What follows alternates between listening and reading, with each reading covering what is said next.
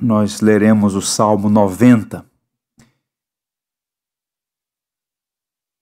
E à luz dessa passagem, nós vamos pensar sobre o tema Os Dias da Nossa Vida. É um salmo preciosíssimo. Eu tenho certeza que você, aí onde estiver, será edificado por essa reflexão eu oro para que Deus nos assista e que o seu Espírito ilumine nossas mentes e corações e, como mestre e guia da verdade, nos oriente na exposição da Sua palavra. Salmo 90 diz assim então a palavra de Deus: Senhor, tu tens sido o nosso refúgio de geração em geração.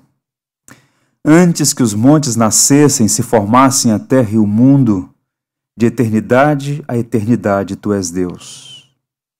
Tu reduzes o homem ao pó e dizes: Tornai filhos dos homens.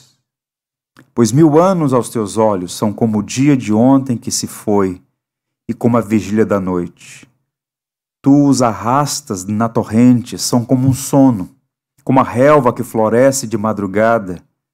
De madrugada viceja e floresce, à tarde murcha e seca pois somos consumidos pela tua ira e pelo teu furor conturbados. Diante de ti puseste as nossas iniquidades, sob a luz do teu rosto, os nossos pecados ocultos. Pois todos os nossos dias se passam na tua ira, acabam-se os nossos anos como um breve pensamento. Os dias da nossa vida sobem a setenta anos, ou, em havendo vigor, a oitenta. Neste caso, o melhor deles é canseira e enfado, porque tudo passa rapidamente, nós voamos. Quem conhece o poder da tua ira? E a tua cólera, segundo o temor que te é devido? Ensina-nos a contar os nossos dias para que alcancemos coração sábio. Volta-te, Senhor, até quando? Tem compaixão dos teus servos.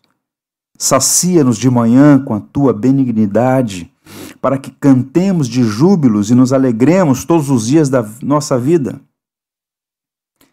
Alegra-nos por tantos dias quanto nos tens afligido, por tantos anos quanto suportamos a adversidade. Aos teus servos apareçam as tuas obras e a seus filhos a tua glória. Seja sobre nós a graça do Senhor nosso Deus.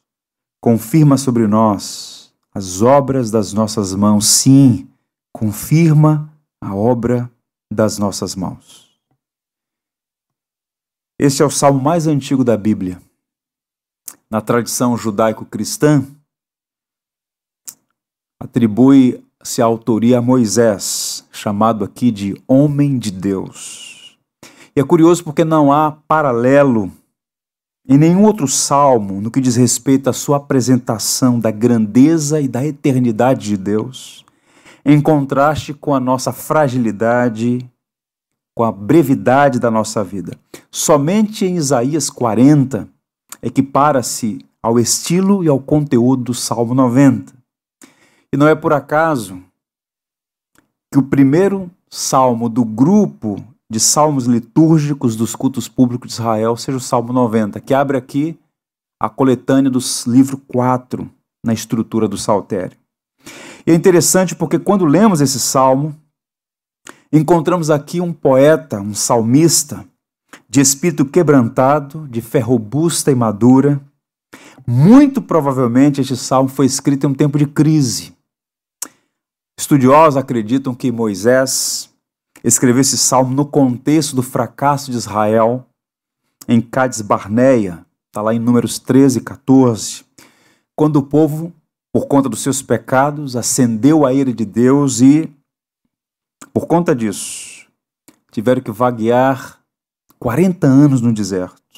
Dias difíceis para Moisés, líder da, dos israelitas. Pois bem, logo depois, dois dos seus irmãos, Miriam e Arão, morreram e a Bíblia diz que Moisés foi tomado de uma tristeza tão profunda que passou 30 dias de luto. Portanto, esse salmo foi escrito por um homem abatido por circunstâncias, enxergando a fragilidade da vida, a brevidade da vida e olhando para o alto e contemplando o Deus eterno. Moisés passou 40 anos como príncipe no Egito, passou mais 40 anos isolado em Midian e passaria os últimos 40 anos da sua vida como peregrino no deserto. E certamente liderar o povo de Israel desde a sua saída do Egito e por 40 anos nos desertos não foi uma tarefa fácil. Muito pelo contrário, foi difícil e nem um pouco prazerosa. Portanto, ouçam, o Salmo 90 nos apresenta a vida de um homem experimentado em dores. Eu diria que Moisés conhecia os sabores do palácio, mas também os dissabores do deserto. E encontramos aqui, portanto, insights que podem nos ajudar nesses dias de crise, dúvidas, medos, incertezas. Queria, portanto, sua atenção para compartilhar três preciosas verdades que merecem destaque, atenção de cada um de nós. Primeiro, somos viajantes e Deus é o nosso lar. Os dois primeiros versos desse salmo são de uma beleza singular, fascinante. Agora observem, é uma espécie de pintura da graça. Ouçam mais uma vez. Senhor, tu tens sido o nosso refúgio de geração em geração. Antes que os montes nascessem, se formassem a terra e o mundo, de eternidade a eternidade, tu és Deus. É emocionante ler essas palavras. Isso aqui não é uma peça de ficção. É poesia, mas poesia não significa ficção. Ele está descrevendo realidades que ele aprendeu no decurso da sua vida. Ele sabe quem é o Senhor e ele está se dirigindo a Deus. Eu diria que esses dois primeiros versos, Moisés abre o salmo com uma ortodoxa confissão de fé. Senhor, tu tens sido o nosso refúgio. A palavra Senhor aqui é a tradução de Elohim. É o nome que ele usa para dirigir-se a Deus. E é um título honorífico significa soberano. O que Moisés está fazendo aqui, esse de entrada do Salmo 90, as primeiras palavras dessa poesia, é basicamente reconhecer a soberania de Deus e ao mesmo tempo afirmar que o soberano é refúgio, nosso refúgio, refúgio para o seu povo. Com essas palavras, Moisés, portanto, estabelece os dois pilares fundamentais da nossa fé: do teísmo, mas em particular do monoteísmo que nós abraçamos. Que pilares são esses? Os teólogos chamam de transcendência e imanência. Em outras palavras, existente, espírito invisível, incomparável glória e poder, Todas as coisas foram criadas por Ele e para Ele. Por Sua palavra, Deus criou, sustenta e dirige o universo de acordo com a Sua vontade. Este é o Senhor. Ó soberano Senhor. Agora observe, o verso 2 ele diz: Antes que os montes nascessem e se formassem a terra e o mundo, de eternidade a eternidade, tu és Deus. Alguém disse que esse verso é uma espécie de Everest dentro do Salmo 90. Na cultura do mundo antigo, as montanhas simbolizavam tudo que era duradouro, estável e confiável. Moisés reconhece que Deus é mais confiável do que a estabilidade de uma montanha. Deus é o eterno que viu as montanhas nascendo, não é um Deus fabricado.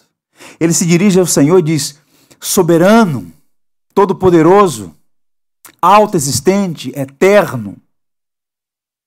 Tu és aquele que antes que os montes nascessem e se formassem a terra e o mundo, tu és aquele que de eternidade a eternidade és Deus.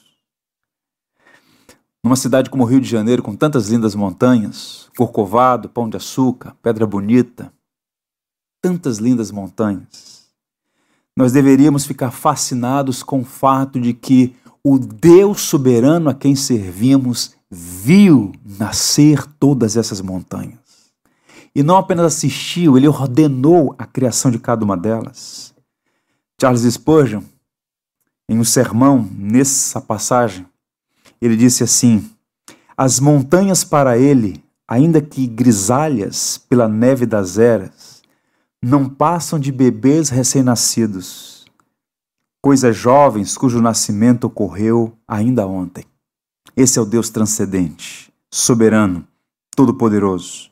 Agora, o que nos fascina neste Deus sem igual, incomparável em glória e poder, é que ao mesmo tempo ele é imanente, ele se importa conosco, razão pela qual ele diz: Tu tens sido o nosso refúgio de geração em geração. A despeito da independência e suficiências divinas, de não precisar de nada de ninguém, Deus criou o homem e se importa com ele. Na fala do Francis Schaeffer, Deus é infinito e pessoal. Essa palavra refúgio é importante. É a palavra hebraica que em outras passagens é usada como referência à habitação celestial de Deus, como por exemplo, em Deuteronômio 26:15, quando o texto diz que Deus da sua santa morada assiste o seu povo. Ao chamar Deus de nosso refúgio, Moisés está afirmando que Deus é o nosso lar. Esse é um conceito bíblico que se intensifica no Salmo 91, que no futuro próximo iremos olhar. Observe, por exemplo, que os patriarcas foram peregrinos. E os hebreus, depois de 400 anos de escravidão no Egito, peregrinaram até Canaã. A terra era apenas um símbolo, pois o verdadeiro lar e o descanso dos filhos de Sião é o próprio Deus. Para Moisés, cansado daquela peregrinação, ele diz: Tu és o nosso refúgio, tu és o nosso lar. Moisés havia dito, em Deuteronômio 37, verso 27, o Deus eterno é a tua habitação, e por baixo de ti estende os braços eternos. Eu queria me dirigir a você que está ouvindo essa mensagem e lhe dar aqui uma palavra de encorajamento. O Deus eterno e soberano, que tem todas as coisas sob controle, é também a nossa esperança e o nosso refúgio.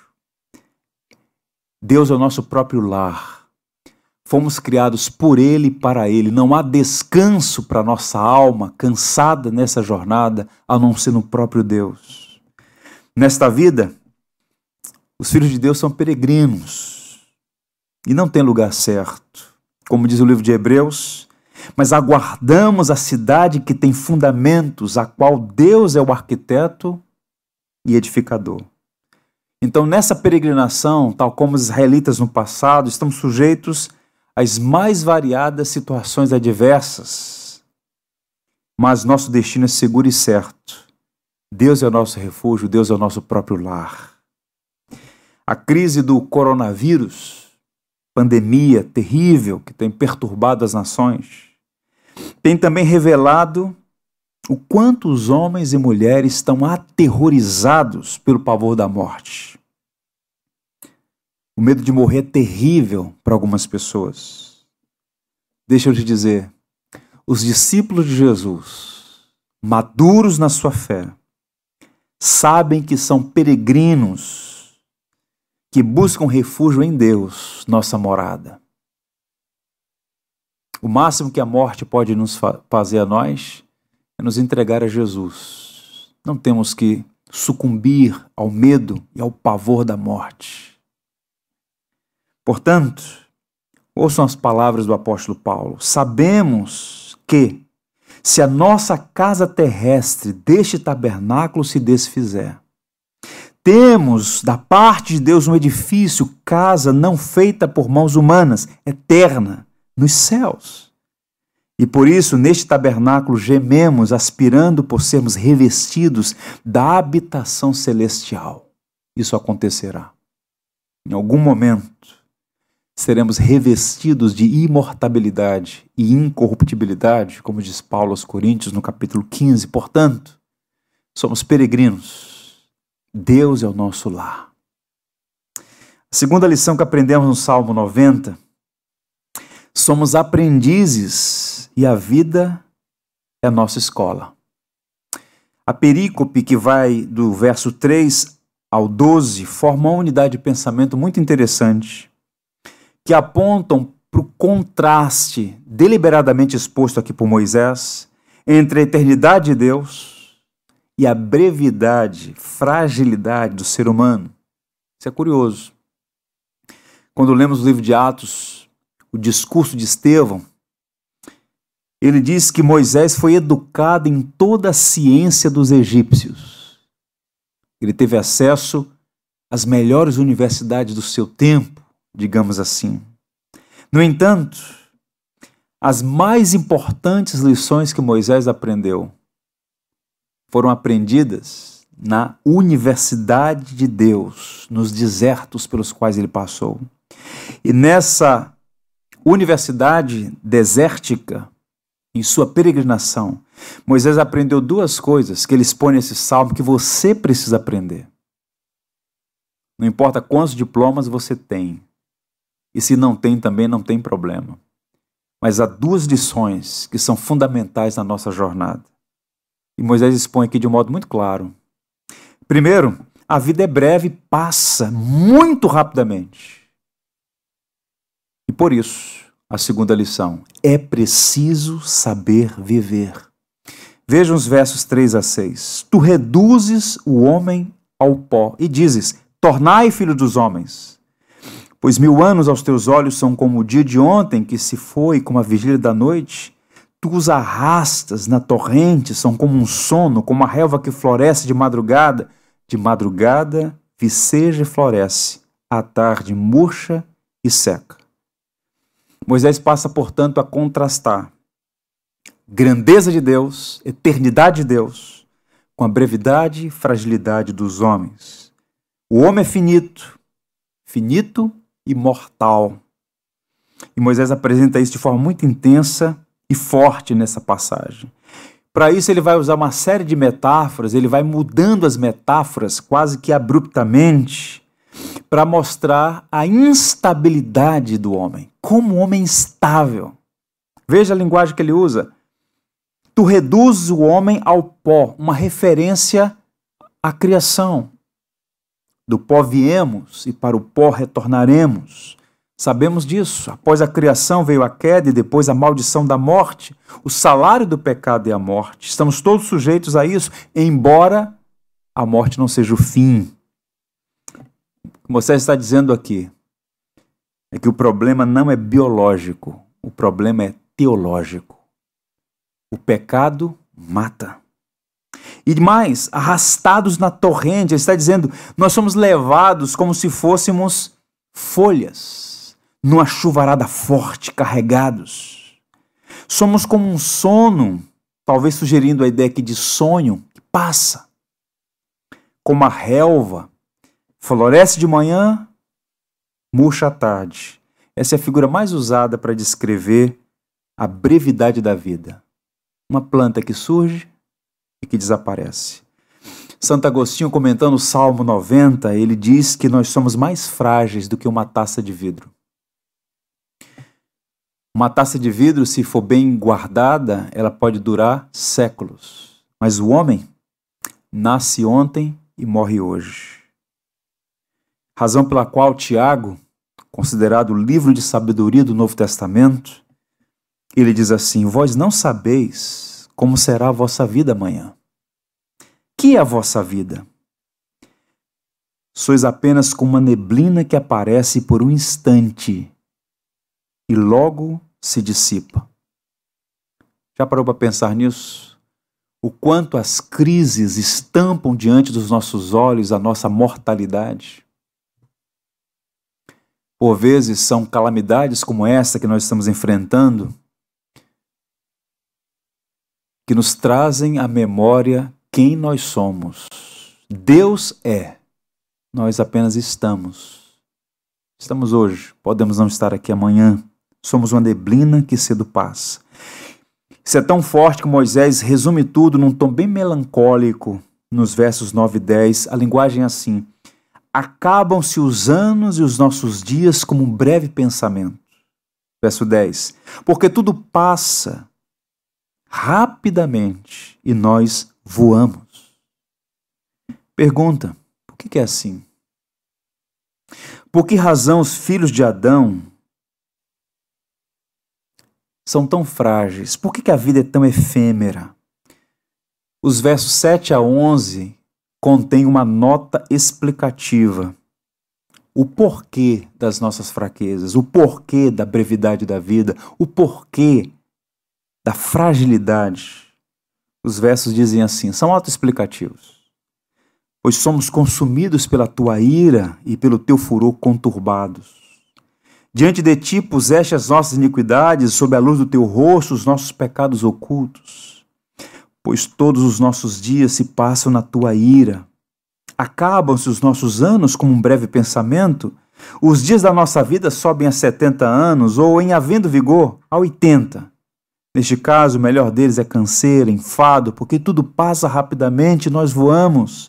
Quem conhece o poder da tua ira e a tua cólera, segundo o temor que te é devido? Há uma situação histórica aqui apontada no verso 3, que é a queda, que revela a morte como nossa sentença. E o que é a morte? Uma lembrança permanente da nossa solidariedade no pecado e da seriedade que Deus atribui a ela. Quando eu ouço alguém falar morte natural, isso me soa dissonante, porque nenhuma morte é natural. A morte é uma intrusa.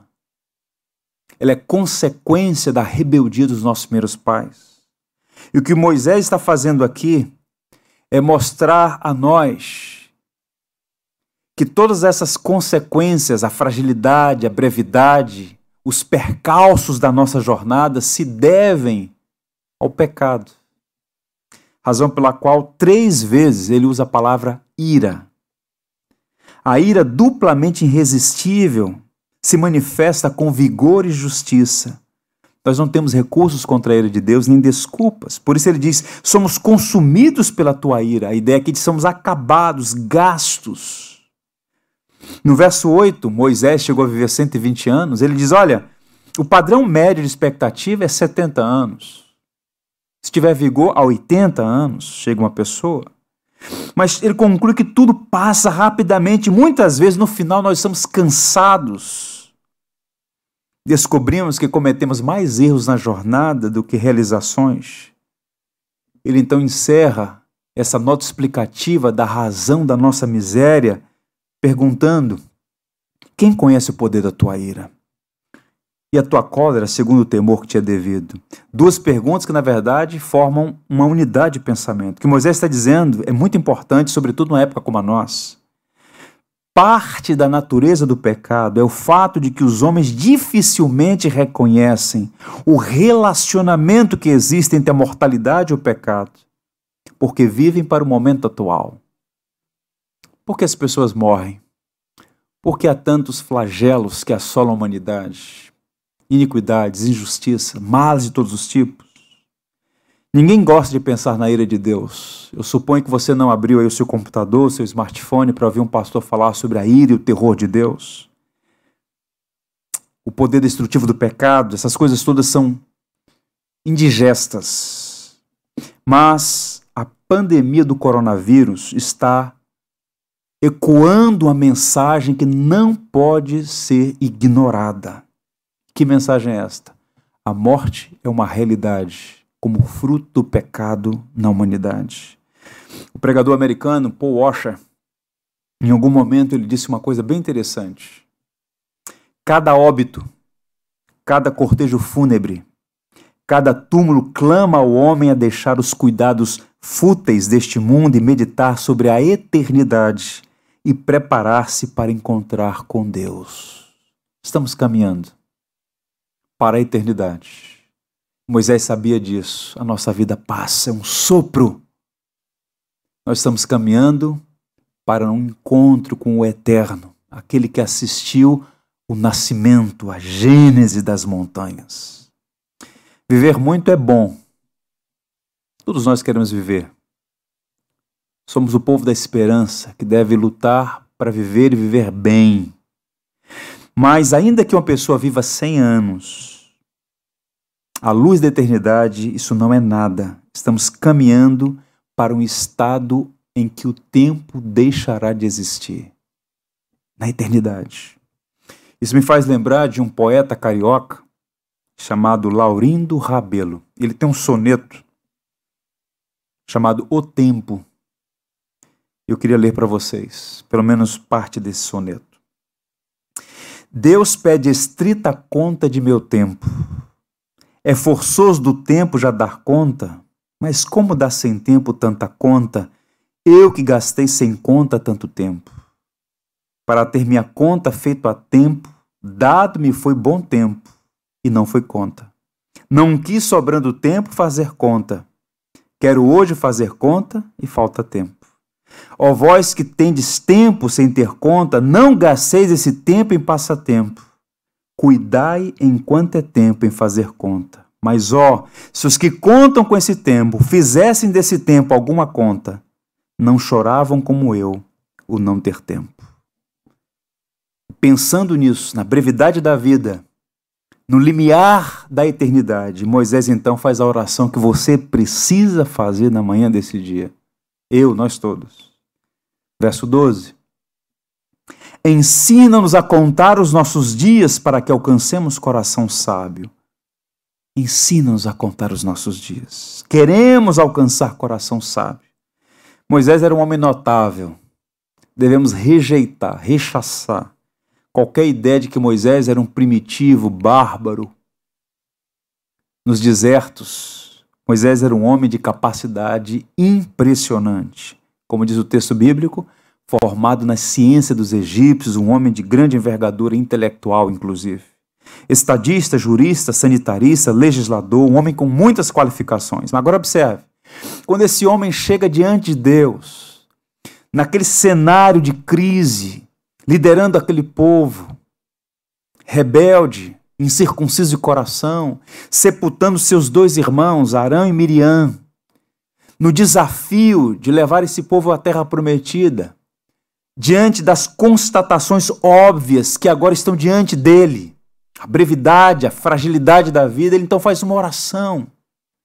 Senhor, ensina-me a contar os meus dias para que alcance coração sábio. Pergunta: o que significa contar os dias? Será que é uma questão aritmética? Um, dois, três, quatro, cinco? Não, não, não. Contar dias aqui é uma expressão simbólica, é uma metáfora. Eu diria, fazendo aqui uma paráfrase livre, que o que Moisés está dizendo é basicamente o seguinte: Senhor, a vida é tão curta. Ensina-me a viver de acordo com os teus propósitos, para que eu seja sábio. Ensina-me a usar bem os meus dias, que são tão curtos, para que eu seja um homem sábio e não um tolo passando pela vida sem aproveitar essa concessão da tua graça. A vida é dom de Deus, irmãos. Viemos a este mundo para viver para a glória do nosso Criador, para realizar seus santos propósitos deste lado da existência. Há um provérbio espanhol que diz assim: a vida é curta para ser pequena. E é impressionante quantos homens apequenam a vida à medida que vivem como se Deus não existisse, na contramão dos propósitos de Deus. Comamos e bebamos, que amanhã morreremos. É preciso fazer conta.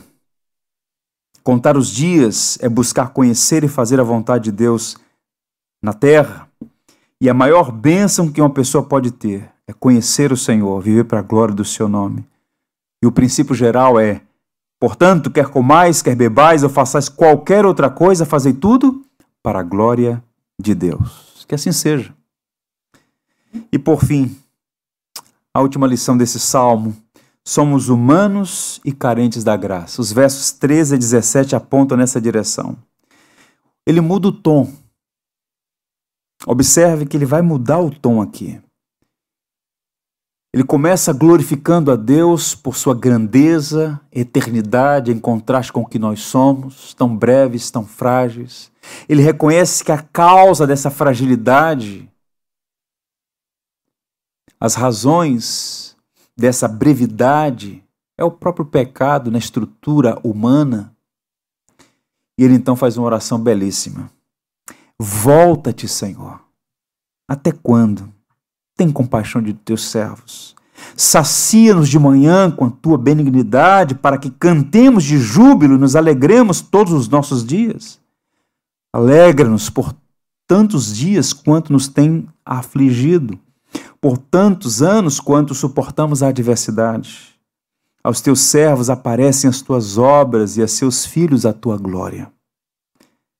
Seja sobre nós a graça do Senhor nosso Deus, confirma sobre nós as obras das nossas mãos. Sim, confirma a obra das nossas mãos. Quando a gente olha esse salmo, parece que o tom é sombrio, mas a pintura não é sobre a morte. A moldura é sombria, eu diria, mas o quadro, a pintura em si, é sobre a vida, sobre a graça. E esse Moisés maduro e experimentado nos está a ensinar, através dessa belíssima poesia, que há um glorioso futuro para o povo de Deus. Crises são oportunidades que nos colocam no nosso devido lugar, que estouram as nossas bolhas de sabão da vaidade, nos colocam firmados sobre a verdade, a enxergar a realidade da maneira como deve ser encarada. E Moisés, que é um homem limitado e frágil, encerra o Salmo 90 fazendo santos pedidos. Eu quero encerrar mostrando a vocês que pedidos são esses que Moisés faz. Primeiro, volta-te, Senhor. Até quando? Tem compaixão dos teus servos. Ele pede compaixão. A ideia de volta-te, ó Senhor, ele está pedindo clemência. Senhor, tem compaixão de teus servos. A ideia aqui é de voltar o rosto, deixar a ira e mostrar a graça. Você precisa orar. Deus, tem compaixão de mim. Tem misericórdia de nós.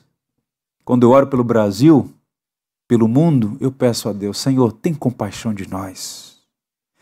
Segundo pedido, sacia-nos de manhã com a tua benignidade, para que cantemos de júbilo e nos alegremos todos os nossos dias.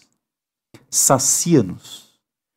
Os biblicistas do Antigo Testamento sugerem que Moisés está fazendo aqui uma referência ao maná, que descia dos céus todos os dias, seis dias da semana, e supria as necessidades dos israelitas.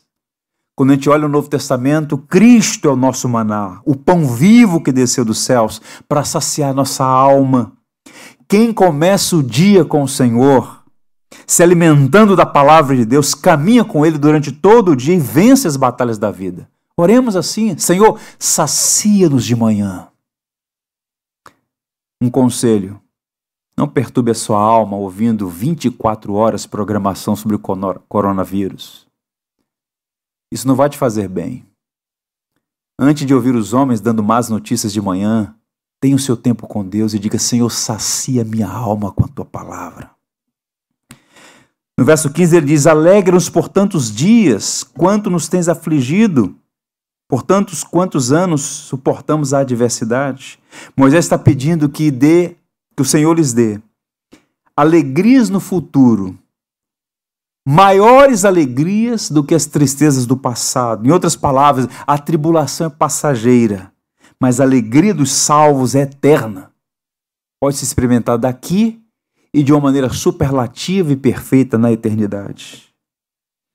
Verso 16: Aos teus servos apareçam as tuas obras e a teus filhos a tua glória.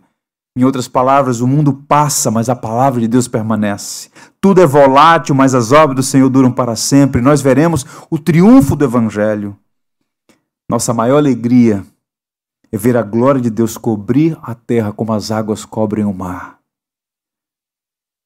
Aos teus servos apareçam as tuas obras, e aos teus filhos a tua glória. Veremos a glória de Deus.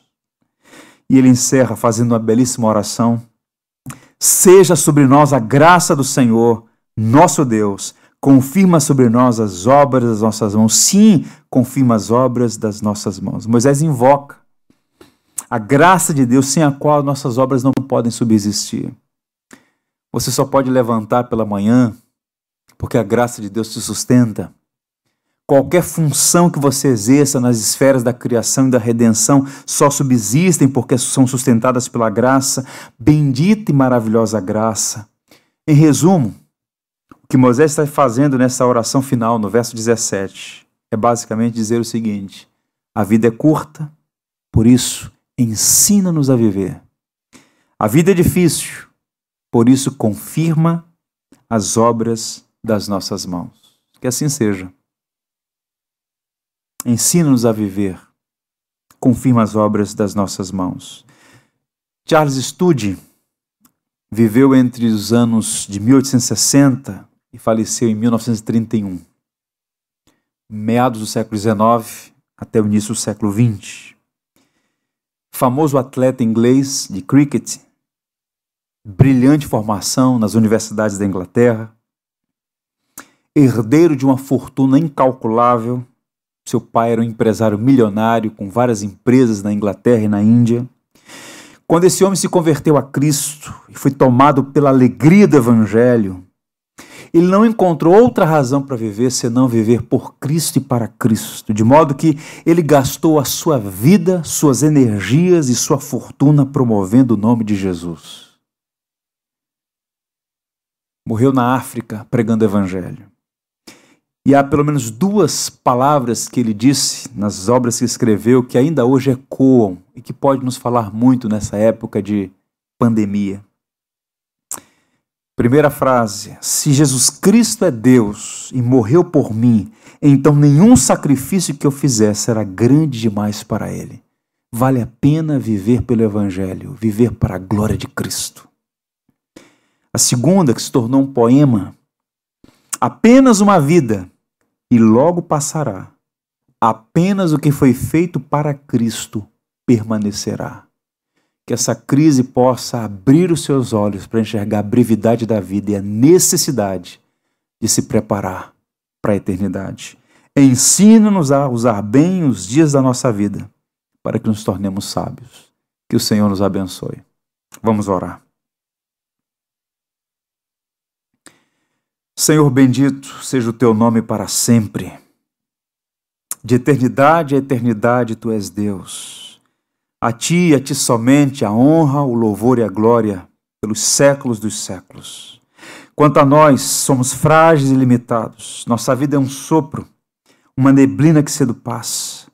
Por isso, Senhor, não permita que seja preciso que sejamos abatidos por uma tormenta para reconhecer a nossa fragilidade nessa embarcação. Perdoa os nossos pecados, livra-nos da tolice da vaidade, da maldita presunção de achar que temos gerência das coisas.